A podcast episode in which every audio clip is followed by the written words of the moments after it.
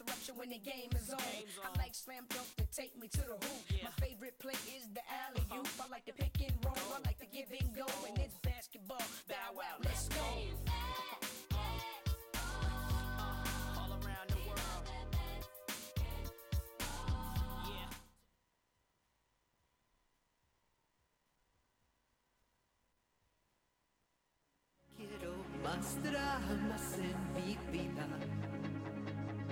Solo comedias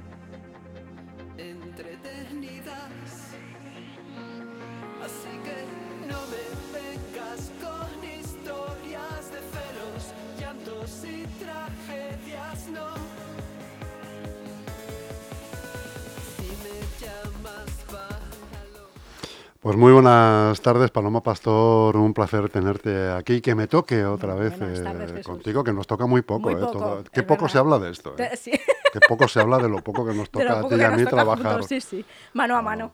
¿Qué tal estás? Muy bien, con muchas ganas de contarte porque además hoy te traigo un tipo de relación al que no estamos acostumbrados a hablar. Me lo he reservado contigo para hoy que vamos a hablar, hablar de algo Muy diferente. bien. Ah, pues me gusta, porque a mí me gusta lo diferente. Claro. O sea, a mí lo convencional, soy anticonvencional. Ya, por- No es los solteros, que eso todavía nos tiene opción de con Patricia el de los solteros.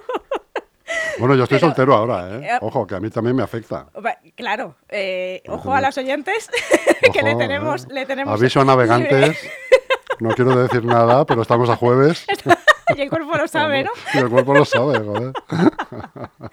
Pues hoy te traigo un tipo de relación que no solemos hablar de él, que es este tipo de relación donde todo va bien y parece que no hay problemas, ¿no? Que todo va como fluido. Y dices, pero ¿y cómo lo hacen? Y luego cuando llega la crisis, está el tropezón gordo.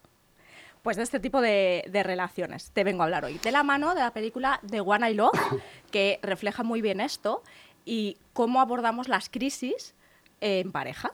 ¿no? Y los errores que cometemos cuando estamos en pareja, en- en- pasando por ese proceso de crisis, como son los típicos errores que, que cometemos antes de solucionarlo. Entonces, en este tipo de relaciones, claro, todo parece que va bien, ¿no? Esta, esta película, por ejemplo, es una, una pareja que ya muchos años, todo va rodado, todo va bien y de repente, crisis. Deciden ir a un terapeuta y el terapeuta les recomienda que se vayan a una casa a pasar tiempo juntos. Entonces, en esa casa empiezan a pasar como cosas un poco surrealistas, ¿no? Y, mm, y al final parece que como que por más que hacen, no dan con la tecla de qué está pasando y volver a encajar las piezas del puzzle.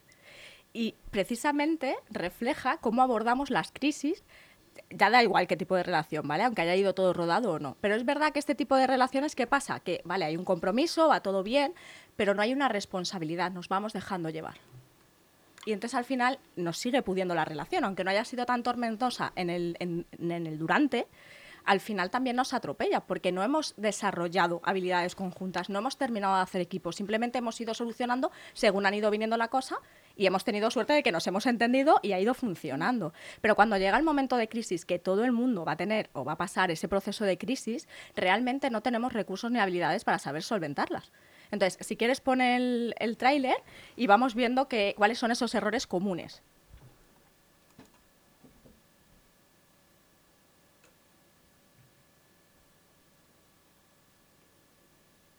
Porque no se oye aquí el tráiler en las tarjetas del correo. Espérate.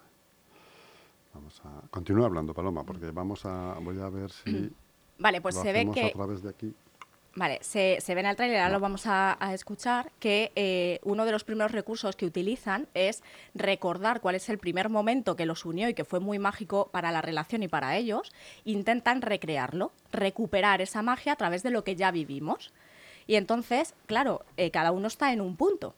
Y, el volver a recuperar o volver a recrear algo que no estamos en el mismo punto, ni la relación está en el mismo punto, ni estamos en ese momento ni como personas estamos predispuestos o abiertos a disfrutar de ese momento, al final lo que hace es que sea justo lo contrario, que trunque, se trunque y, tengamos esa sensación de, de fracaso y frustración de decir ya no va a volver a ser lo mismo.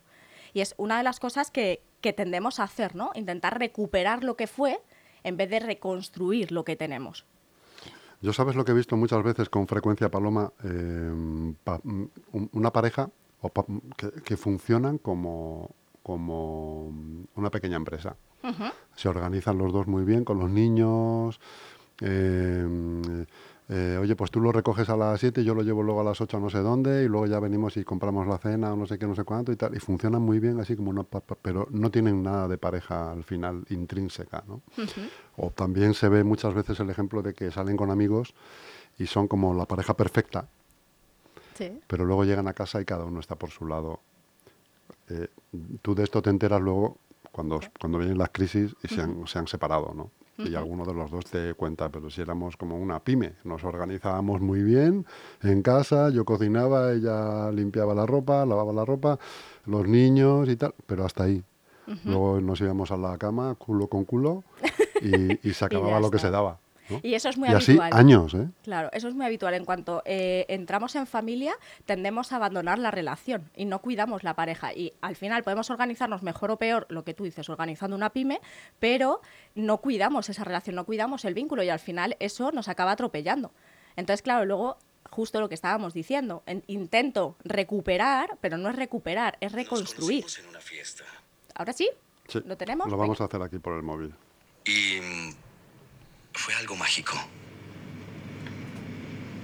En menos de media hora ya estábamos conduciendo a través de un lindo vecindario y corriendo por las escaleras del patio de algún desconocido.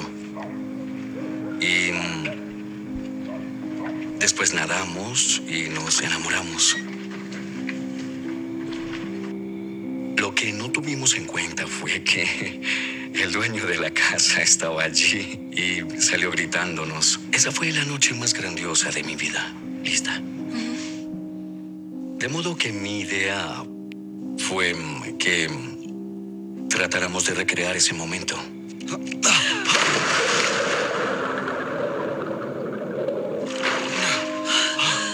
Oh, está helando. Está más fría de lo que recuerdo. que él saldrá? Seguro, seguro que nos escuchó. Hola. Es divertido. Sí. ¿Por qué no sale? Quizás no está en casa. Como sea, feliz aniversario. Feliz aniversario.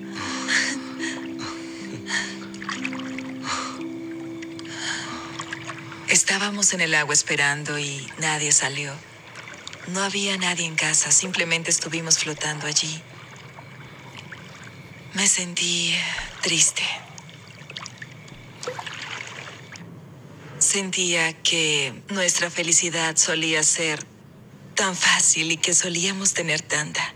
Pero ahora siento que la felicidad es algo que tenemos que recrear.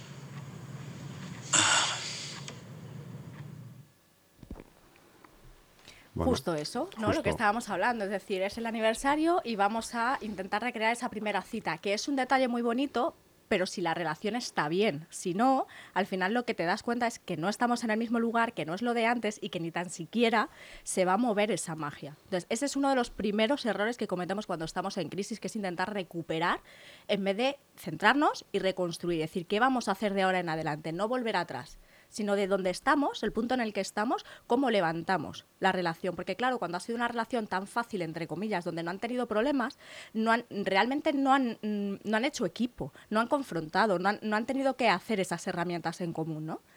Y el segundo error que cometemos y que solemos cometer y que también se ve en la película es el no entender que nos hemos desacompasado en ritmos y en tiempos. ¿No? Cada uno ahora estamos en una cosa. Al final, el meternos en la rutina, no cuidar la, la relación, no haber tenido problemas que nos hayan hecho ocuparnos y prestar atención de la- a la relación, ¿no? porque siempre los hemos sabido capear de una manera fácil, eh, que hace que cuando viene algo de verdad no sé hacerlo. Yo ahora estoy metido en lo mío.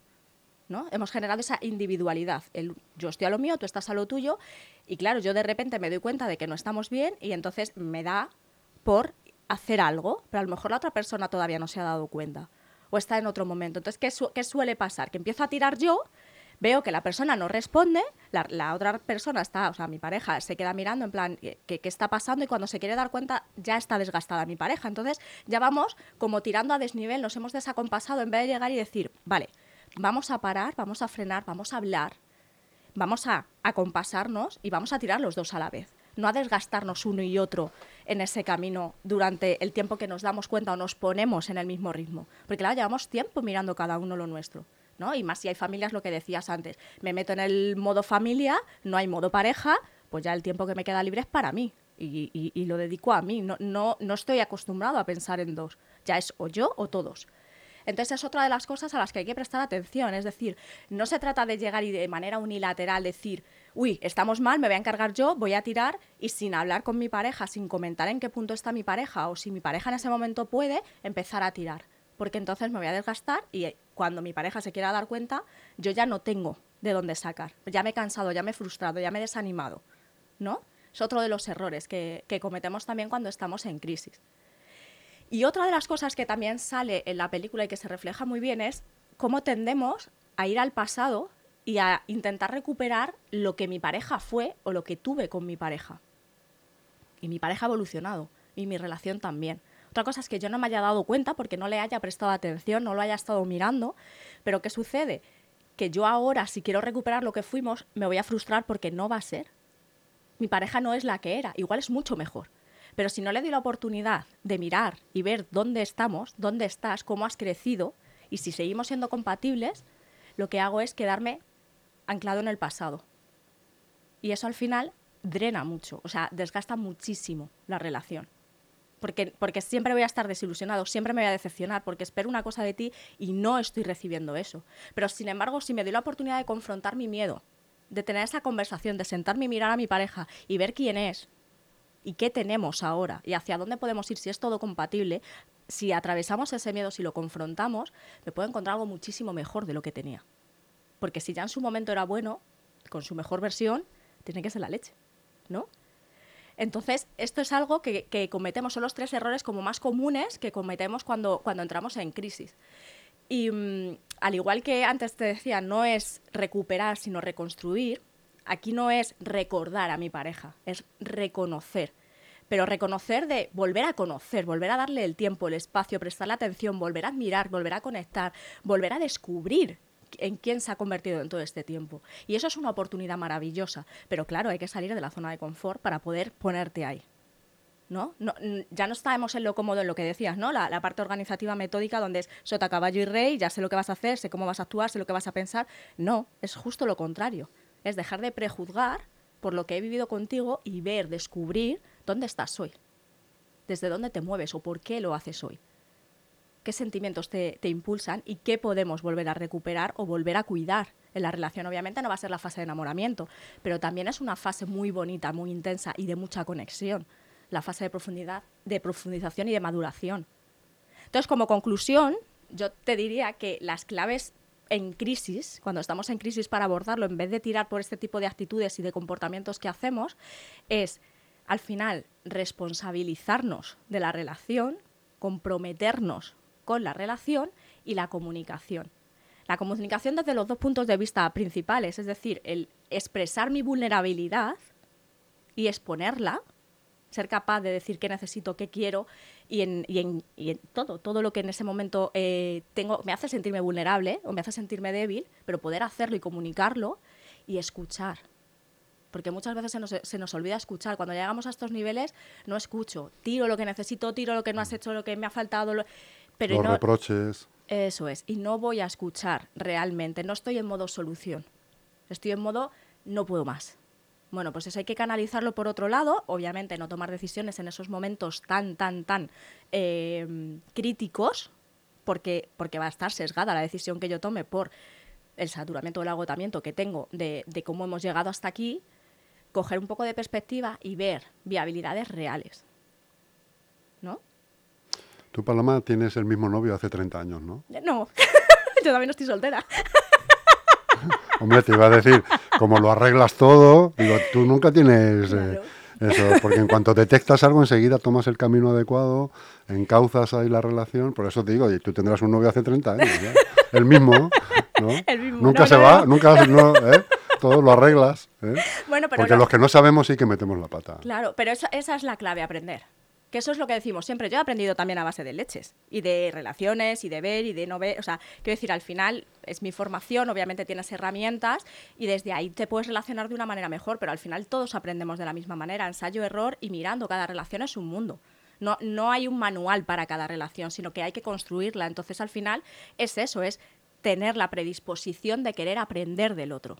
Estés donde estés, porque siempre vas a aprender algo del otro si no te pones desde esa parte humilde, al final, eh, relación tóxica de manual. De mano.